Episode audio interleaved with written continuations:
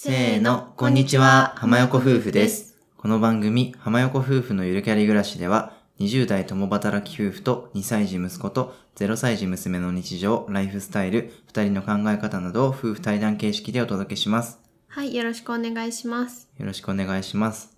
本日はタイトルにある通り、現役子育て世代である私たちが、まあ日本の少子化対策とかについてざっくばらんにお話ししていこうと思っています。はい。はい、で本編に入る前に最近の雑談をしたいと思うんですけど、うんうん。今娘さんがね生後半年うん。になりまして、うん。でつい先日ね、うん。初めて寝返りをしました、うん。みんなが朝ごはん食べてる時にね、なんか頑張っててね、うんおおおーって言ったら、初めて寝返りをしましたね。ね、うん3人ちゃんとね見れて、うん。頑張れ頑張れとか言ってそうそうそう。コロンってできたんだよね、うん息子さんも、まるまるってその娘ちゃんの名前言って、まるまる頑張ったねって言ってたよね。まあ、生後半年なんでね平均よりはねちょっと遅いかなと思うんだけど、うんうんうん。まあだいぶ早く生まれてねそうね。ゆっくり育ってるのでそ全然あんまり気にしてなくて、う。うん。でもようやくなんか首座るうん。の次じゃんうんうん。なんか久しぶりに自分でなんか動いてうんうん何かできたみたいな瞬間立ち会えてよかったなと思ってそうねなんか今まで全然寝返りする素振り見せなくてさなんか腰ひねったりとかもなかったじゃん、うん。でなんかそれこそ本当この間したからか最近は頑張って腰ひねってやろうとしてるんだけどあれから多分一回もできてはなくて、うん。なんかすごい中途半端というか横向いて手が抜けなくて戻るみたいなのを 一生やっててすごい可愛い。うん。またやっぱ寝返りした後ね、うん。次寝返り返り。うんうんうん。うつ伏せになってからもう一回仰向けになるっていうのもまだ見てないから、そうだね。まあそれもね割とすぐできるんじゃないかなと思ってるけど、うん、なんかさ今まではさ上向いてるだけだったからさ正直めちゃめちゃ楽だったじゃん、うん。動かないからさ寝返りもしないからさ別にそんな窒息とかそういうのもそんな怖くないしさ。うん。なんか本当に割と目離してられる時間が多かったなって思うんですけどこれからまあもう動き回ってさ何でもかんでも口に入れてさ触ってさみたいな時代が来るなと思ってちょっと大変そうな時期に突入するなって思ってる。うんううん。んそうね、まあ、息子さんと娘さん2人ね、うん。いつも仲良く遊んでるから、うん。そうね。そうね。まあこれからもうちょっとしたら娘さんと息子さんが一緒に遊んでる姿みたいなのもうん。見れるんじゃないかなと思ってそういうのも楽しみですね。そうね。うん。あと夫さんがあと1ヶ月弱で復帰なのでね。妻さんが毎日怯えてる状もう況なんかどうしたらいい？世の中の人はどうやってワンオペで回してるんだろうと思って。そういう方多いじゃないですか。なんか私のママ友とかもすごいそういう方多いんですけど。一人でお風呂に入れられるのか？はてな。うん。みたいな。もうなんか全部がはてなすぎて今。お風呂入れた後どうやってご飯の準備するんだろう？2人放置してみたいな。なんかもう無理では？となっている ね、うん。やっぱこうやってなんか育休復帰とかさ、うん、仕事復帰とかさ嫌だよね、うん、やだよね。やっと慣れてきたさ環境とかが変わってね、うん。ルーティンも崩れちゃうし、うん、もちろん夫さんもね嫌だと思うんですけど仕事復帰。うん。私も今同じぐらい嫌だ。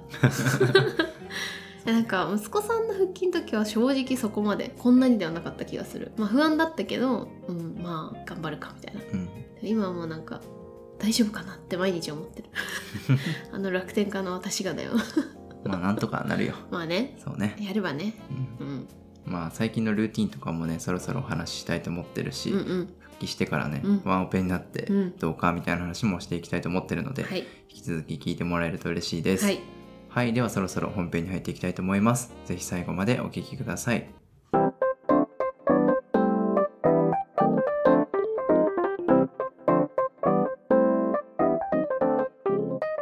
はい、それでは本編入っていきたいと思います。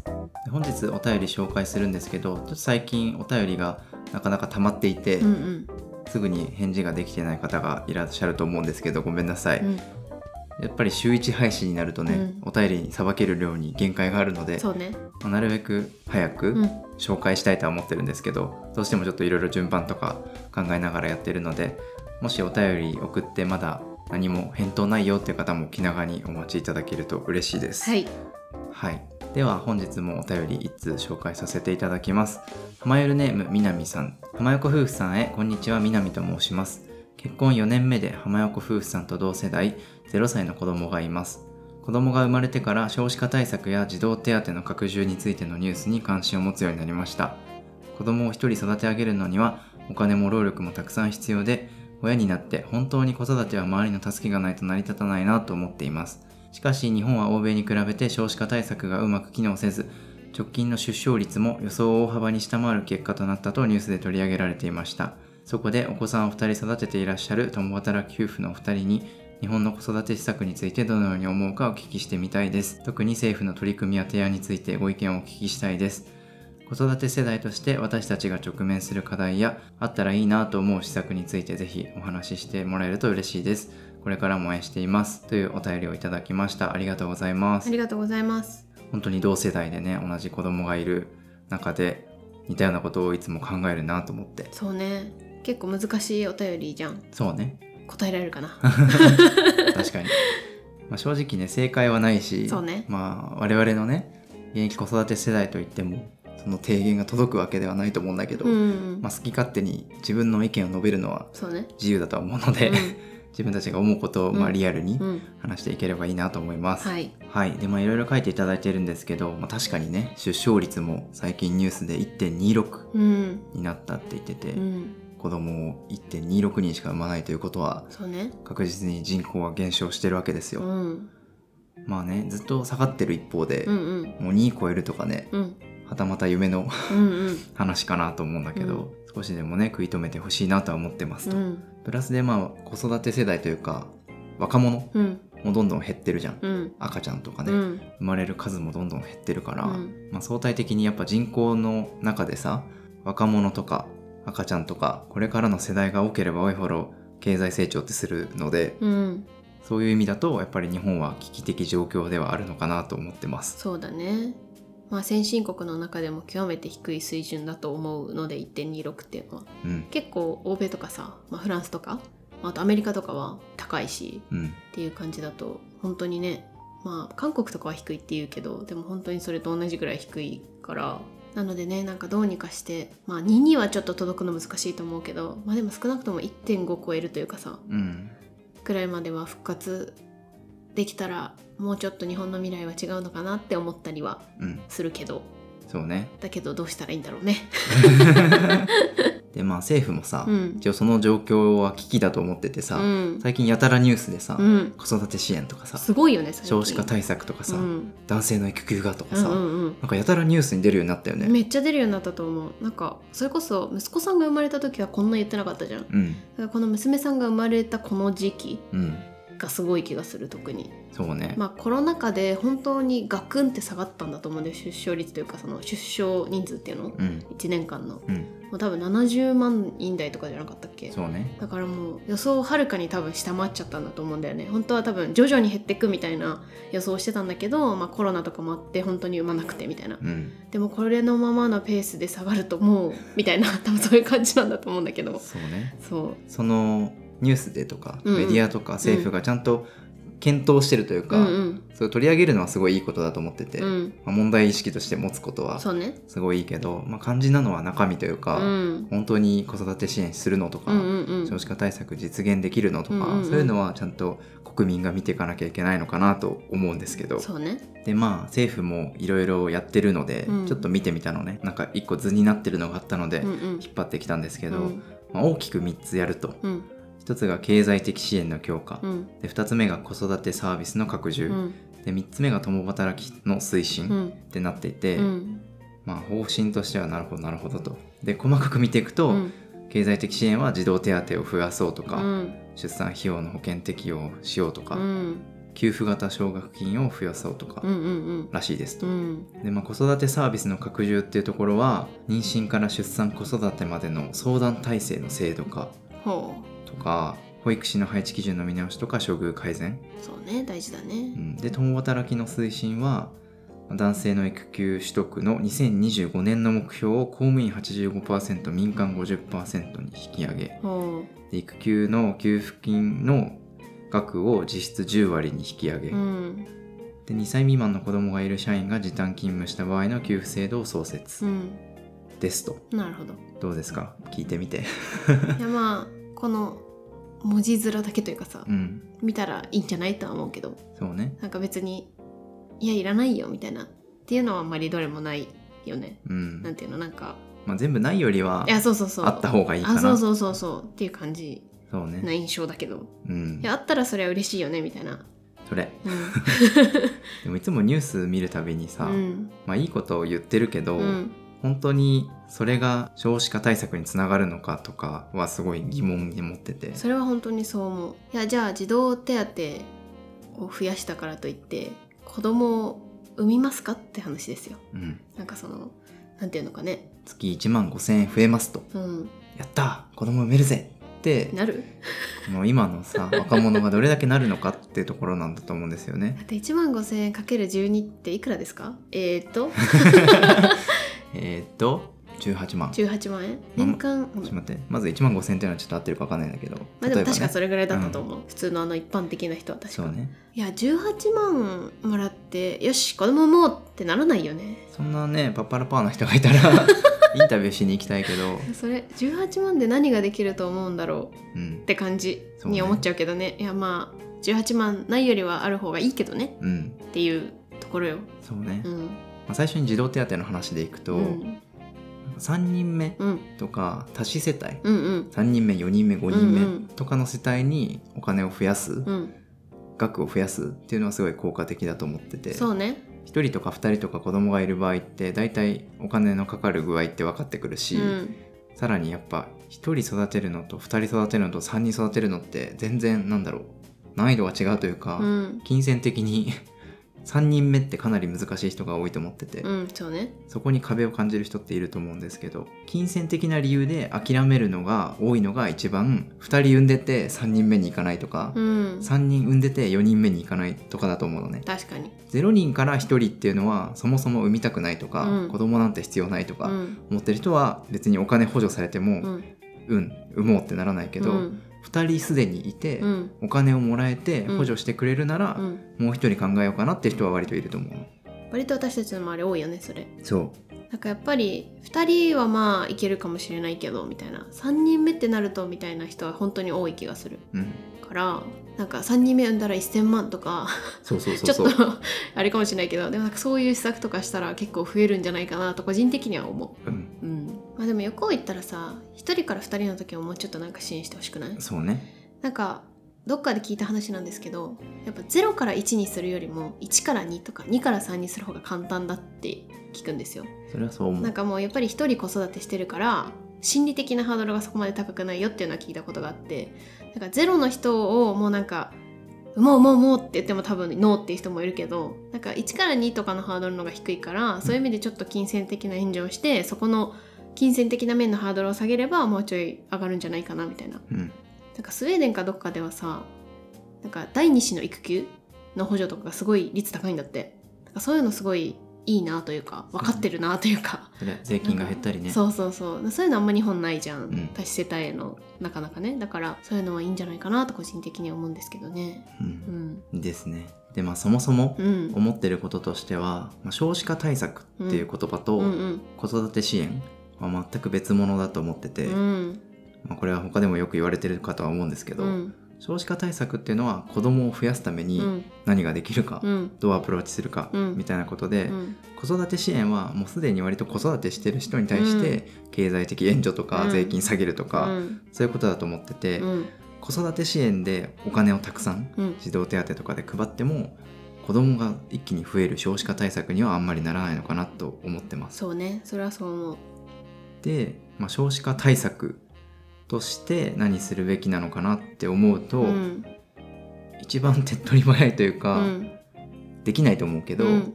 早いのは子供を産める人を増やすことじゃん。そうね。だから移民を受け入れるとか、うん。人口をなんか他から持ってくるみたいな、ね。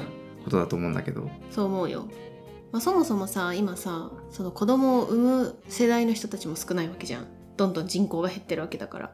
だから適齢期と言われる20代からまあ30代ぐらいの人が少ないから子供も少ないっていうのもあるからやっぱその母数というかさうん。そこを増やす方がまあ手っ取り早いよね本当に。うん。そう思う。でアメリカはそれの成功例といってあれだけどやっぱ移民が多いからこそあそこまで出生率が保ててるかなと思うからそうね。まあ日本もそうやったら出生率は上がるとは思う。ん。ううん。ただまあ現実的に考えて今のね自民党がうん。すぐに移民を一気に受け入れようとか無理だね。移民政策を進めましょうみたいなのは全くね 筋道が立たないと思うので、うん、無理だろうね。現実的なうん。やり方としてうん。どんなことがあるかなって考えてたんですよ、うんうんうん。妻さんとこの前話してたんですよ。そうね車の中でね。そうそう。でさ妻さん的にはうん。子供が増えないとか、うん。そういう理由の中でうん。うん。何が割と大きいと思う、えっとねスーパーウーマンじゃないと育てられないような環境になっていることだと思う、うん。日本が。っていうそう。本当にそれに尽きると私は思っている。そう。なんか子供ができると、うん。女性が割りよく。そっていう社会通念とか、リアルにそういうことが起きてると思ってて。うなんか別に今のご時世絶対女性が子育てをしなきゃいけないっていう考えがもうはびこってるとは思わないんですよ、うん。そこはやっぱり変わってきてるとは思う。うん。し子育てをやりたいって思ってる男性も増えてきてると思う。けど実際じゃあ自分が社会に出て働いてどう思うかっていうとやっぱり82で女性だね。うん。違う。そう思う。いや91かもみたいな。本当にそんな感じでやっぱり女性がそれこそワンオペして時短してみたいな。うん。で男性はやっぱちょっと残業してみたいな。休日は頑張るけどとか朝の送りだけは頑張るけどみたいな。そうね。本当にそうなってるからなんかもう女性がどう時間を削ってもうがむしゃらに頑張るかみたいなうん。とこになってるからそりゃ産まないよね。そうね。この前ね、うん。友達家族2つあったんだよ、うんうんうん。2組か、うん。で1組目うん。2人子供います、うん。3人目どう思うの、うん。って聞いたら3人目はもう妊娠が辛いから嫌だと。うんこれは女性がさ、うん。もう妊娠全部やってうん。その後出産するのは辛いから、うん。もう2人で十分みたいな、うん。っていう理由だったのね。そうだね。でもう2組目うん。は2人今ワンオペで頑張ってると、うん。3人目になったらうん。絶対回らない、うん。で夫の手助けもあまり希望が見えない、もう無理だと思ってるみたいな感じだったね。だから3人目はいらないと。うん。ということでやっぱり女性に何かしらの負荷が、うん。かかってるのは間違いない。っいやほんとそう。うんていうのも実体験から思ってます。うん。ね。そう。だから私たちが考える考え方としてうは、ん。男性ができるだけ主体的うにん。家事も育児も普通に女性と同じように、うん。なんか手伝うとかじゃなくて、うん。協力するとかじゃなくて、うん。当たり前にうん。自分の子だからうん。子育てするとか、うん。自分の家だから家事するとか、っうんていう風になれば、子育てを前向きに考える人うん子供を産むってことを前向きに考える人は増えるんじゃないかなと思うんですよ。うんそう思うだよね。うんいやなんか男性も別に好きだから働いてるとかじゃないと思っててやっぱここは会社が変わらないといけないかなと思うんだよねうん。なんか私たちの世代の人は結構やっぱ育休も取り始めてるし子供ともっと関わりたいって思ってる人も多いと思うんだけどやっぱその上の世代がいわゆる上司とかそのまた上の方々がまあやっぱりちょっと考えが古かったりとか自分たちはそうじゃなかったから奥さんできんだろみたいなうん。圧をかけてきたりとか やっぱそういうのが多いというか話よく聞くしそうなんだよな実際って思うよね。そうね。うんやっぱりその男性がじゃあなんでうん家事育児とかそんなにそこまでやらないか。うん。女性に比べてうん。やる人が少ないか。っうん。ていうのを考えた時にやっぱり男性は長時間労働をしたりとか、うん。あとは土日出勤したりとか、うん。やっぱり仕事ファーストの人とかそそれは自分の意思で仕事ファーストの人もいるだろうけど、うん。会社の雰囲気とうか、うん。会社にやらされてとかもいると思うけど、うん。まあ、どっちかというとやっぱ長時間労働とかが原因なのかなと思ってます。そう思う、まあ、これは日本の企業の体質な気もするんだけどそうね。やっぱ海外とか、まあ、特にフランスとかはさ全然そういう感じじゃないじゃんドイツとかもうん。だから5時に上がって家族の時間は普通に取ると。そうそうそうだってご飯にお父さんがいないのはありえないみたいな感じの感覚だと思うからさ、向こうはそうね。だからそこだよなと本当に思っていてうん。でもそれって難しいというかどうやって変えていけばいいんだろうね って思うけど、でそんなあなたにね、はい、まあここまで仮説立てたんですよ。うん。男性が家事育児参画しないから、うん。子供が増えないのでは。うん。浜横夫婦が考えるどうしたら男性の育児家事参画者が増えて、うん。で女性がゆとりを持ってうん。仕事も育児もできるようになって、っうん。ていうのを考えた時にうん。何ができるかなっていうことで、うんざっくり3つ考えたんだけど、うんうん1個目がこれは企業に対するアプローチうん。です。でこれはちょっと自分のアイデアっていうよりも日経でちょっと読んであこれいいじゃんって思ったアイデアなんだけど、企業から子ども子育て拠出金っていうのを取ってるみたいなのね。うん。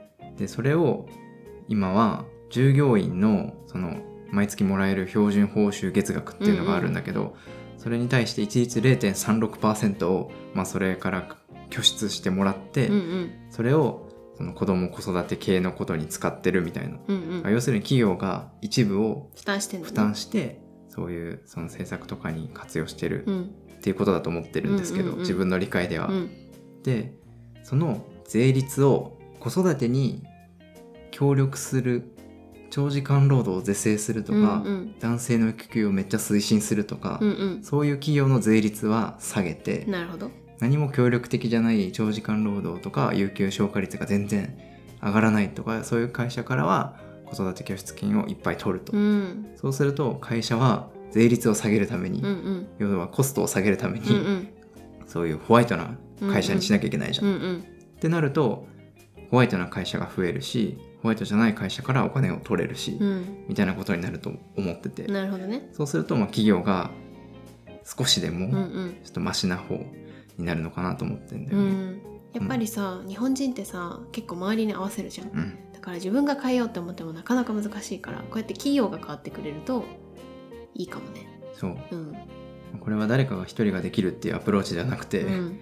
政府にこういうのはお願いしたいうんうんうん。話なんだけど、そういう残業時間が15時間以内ですとかさ、うん。育休取得率が80%で、うんうん。しかも3ヶ月以上はみんな取ってて、うんうん。で女性も復帰したら昇進が遅れないしテレワークもできるし、うんうん。みたいな会社だとその子供子育ていい会社だねみたいな認定されて税金がそこの下がってみたいな結構ウィンウィンかなと思って。そうね。これはええアイディアじゃないかなとうん思ってます、うんうんうん。めっちゃいいと思う。ねこれいいよね。うん。やっぱ企業からアプローチしてもらうともっと取りやすいじゃん。うん。いろいろ育休とか。それこそ別に短時間勤務だって女性がしなきゃいけないっていうのはないわけだしさ。うん。っていうね。そういうのもいいよねやっぱりね。そうね、うん。というのであと2つ目、うん。アイデア2が男性の育児休業が増えてほしいと思っていて、うんうん。まあ、これは実体験から、うん。男性が育児休業特に最初の1ヶ月うんうん。取ると、まあ、新生児期間の辛さとかうん。を分かち合えてうん。一緒にスタートダッシュが切れるから、絶対に男性育休は取ってほしいとうんうん。思う立場で話してるんですけど、うん。その時に男性の育児休業を義務にする、うん。なるほど。まあ、オプトアウトっていう言い方が正しいんですけど、うんうん。基本的に義務にして、うん。で育休を取りたくない人はうん。申告する、なるほど。それは要するにあれと一緒なんだよ。臓器移植みたいなやつだよね。そうそうそうそうんうん臓器を提供したくない人は書くみたいな、うんうんうん。基本的にはもう何も書かなきゃ臓器提供するみたいな、うんうんうんそういうことがあると思うんですけど義務にして取りたくない人だけ申告制にすると。そうするとさみんなさ取るんだよ。う んまあねそれは取るだろうね。うん。これはでもガッて一気に増やすためにはうん。いいと思うな。そう。うん。まあこれもねどうせねこういうのをやるっていうと否定の意見がいっぱい出てきて、まあ自由がうんたらとか言うんだろうけど。どっかまあこれは自由は担保されてんだけど育休使えない夫が取ってもさみたいな。ただ有給じゃんみたいうな、んうんうん。とかね、まあ、そういういろんな反対意見は見透かせるんですけど、うんうんうん。でもそういうふうにやらないと増えないと思うんですよね。うん。なんかさ結構いろんな意見があるからさもちろんそうやって育休を取ってほしくないって思う人もいると思うんですよ。そういう意見聞いたりするし。なんか夫のランチ作るのめんどくさいから言ってくれた方がいいとかさあるじゃん。でももちろんそういう人はそういう人でいいと思うっていうかそれは自由じゃん。なんかそのご家庭のさ。でもやっぱり日本はどちらかというと取りたいけど会社の圧がって取れないとか取りたいけど上司がそんなんやったら昇進させねえぞみたいな言ってくるとかなんかそういうのがやっぱり多い気がしてそこをそういう取りたいけど取れない人向けにどうしたらいいかっていうのを考えたらこういうのはやっぱりいいなと思そうねう。うん。ごめん3つって言ったけど2個だったあ、。2個だった。そうその男性の家事育児参画者を増やすためには、うんその企業から徴収している子ども子育て拠出金を見直したりとか、男性の育児休業をオプトアウトにするとか、うんそういうことで少しは増えるんじゃないかなとうんうん思いました。うんね、でまああと少子化対策で言えばさっきの経済支援をするのであれば、うん。第2子第3子うん。にお金を配るうん。っていうのはまあありなんじゃないかなと思います。うん。そんなこんなでざっくり話してたんですけど、うん。まあもうちょっとざっくばらんうにん。最後になんか思いついたものをポンポンポンってうんうん。言うかと思ってて、そうね。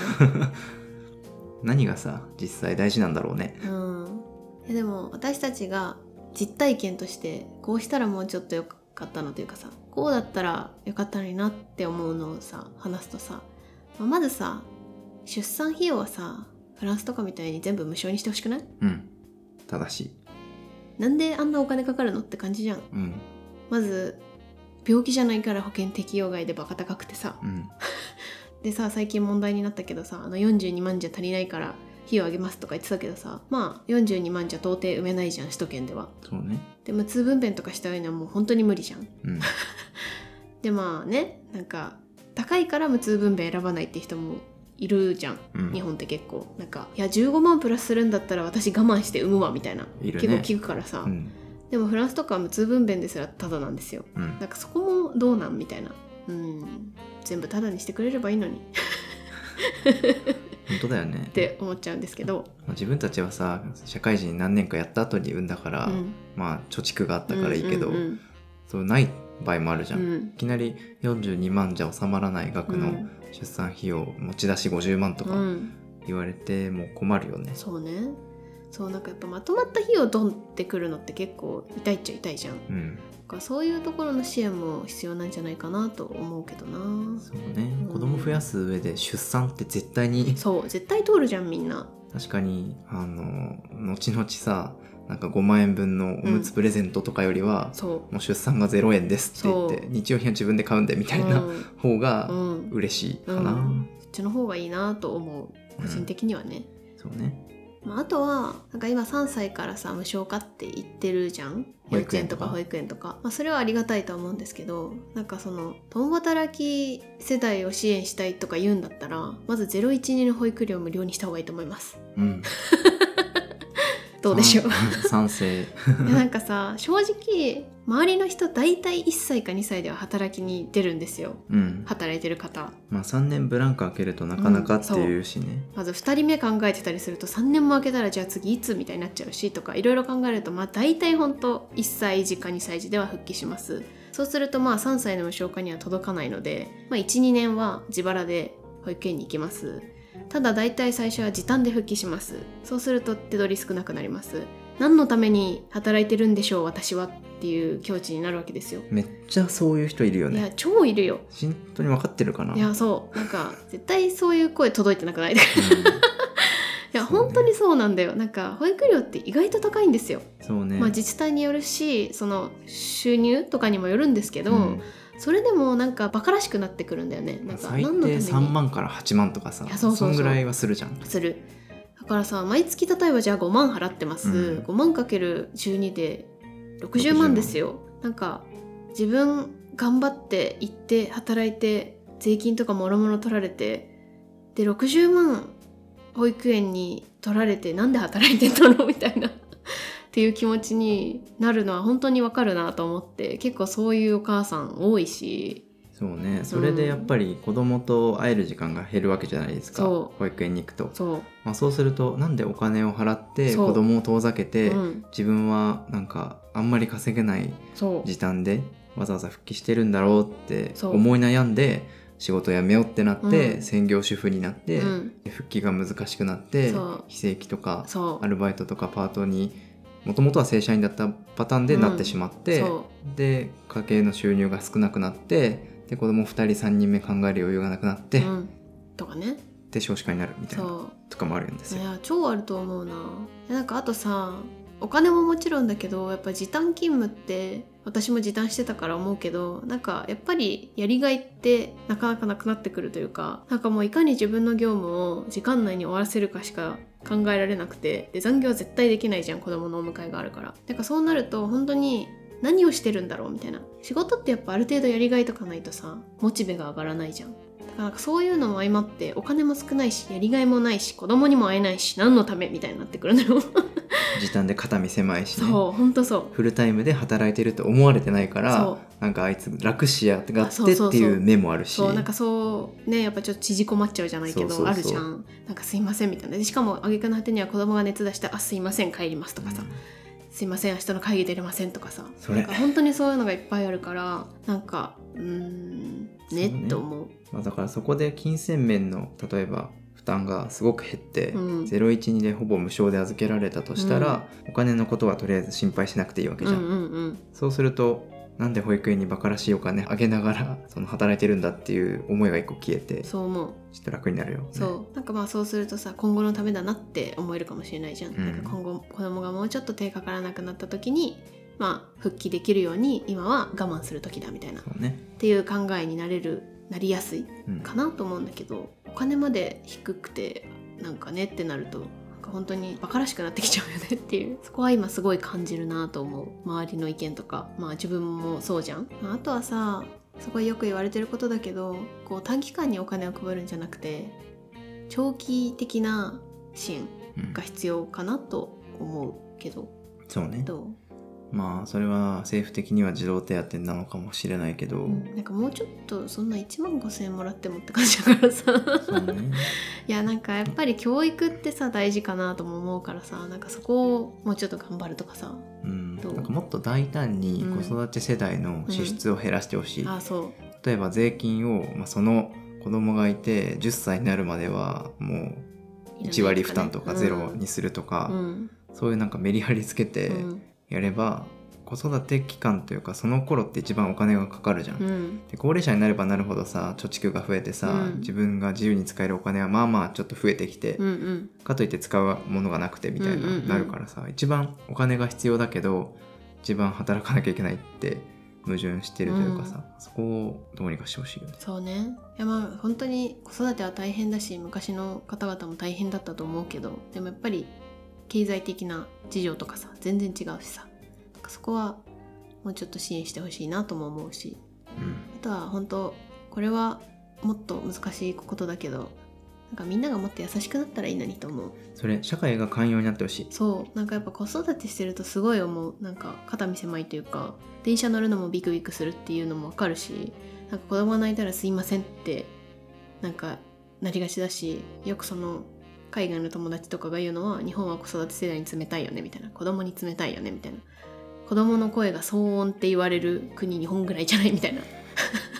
悲しいよね。悲しいよね本当。本当にさエレベーター待ってても全然譲ってくれないし、あそうそうそう。健常者がさ、うん。もうエレベーターに詰め込まれてさでベビーカーが何回も何回も見過ごされてるというか乗りたいのに乗れなくて行ってくださいみたいなのって割と島内のさ新宿の丸いとかさそう。いうところではあると思うんですけど横浜とかね。横浜とか。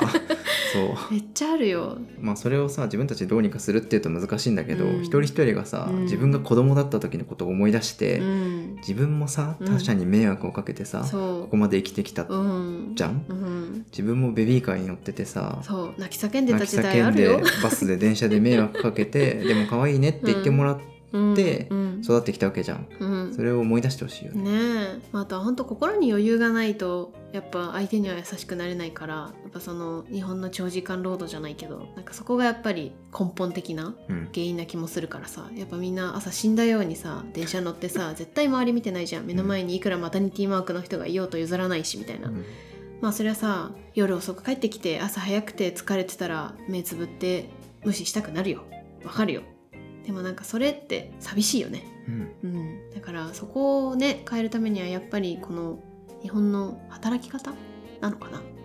が変わって心がもうちょっと豊かにみんながなって余裕があればそういう社会がなくなるのかなって思うんだけど。うん。うーん。っていう話をしてるんですよ。はい。たまにね。そちょっと今日はラジオの方でも話してみました。う、うん、まあ、何かねあの子育て世代の方とか20代30代の方が多く聞いてると思うので、うん。こういうふうに思ったこととかを ぜひシェアしていただいてでねそういう声が一つでも増えれば、うん。きっっと社会ってちょっとずつ変わっていくのかなというね、ことを期待してうん。話してみました。そうだね。まあもちろんね優しい方々もいるんでね譲ってくれたりとかあるんですけどね、もちろんみんなが譲ってくれないとかではないし、まあでも比較したらっていう話ですねうんだね。うんはい、じゃあちょっと長くなってしまったのでここら辺で終わりたいと思います、うんこういう話とかニュースに絡んでお話とかもいいですし特にこうやって子育てとかね共働きとかそういうキーワードで聞きたいことがあればぜひぜひお便りでまたお待ちしておりますはいはい。では、締めたいと思います。浜横夫婦のゆるキャリ暮らし、今回の放送は以上です。各種ポッドキャストなどで配信しています。ぜひ登録、フォローよろしくお願いします。また、お便りはプロフィール欄のリンクから送っていただけます。コメントや感想、メッセージお待ちしております。では、最後まで聞いていただいてありがとうございました。また次回の放送でお会いしましょう。ありがとうございました。ありがとうございました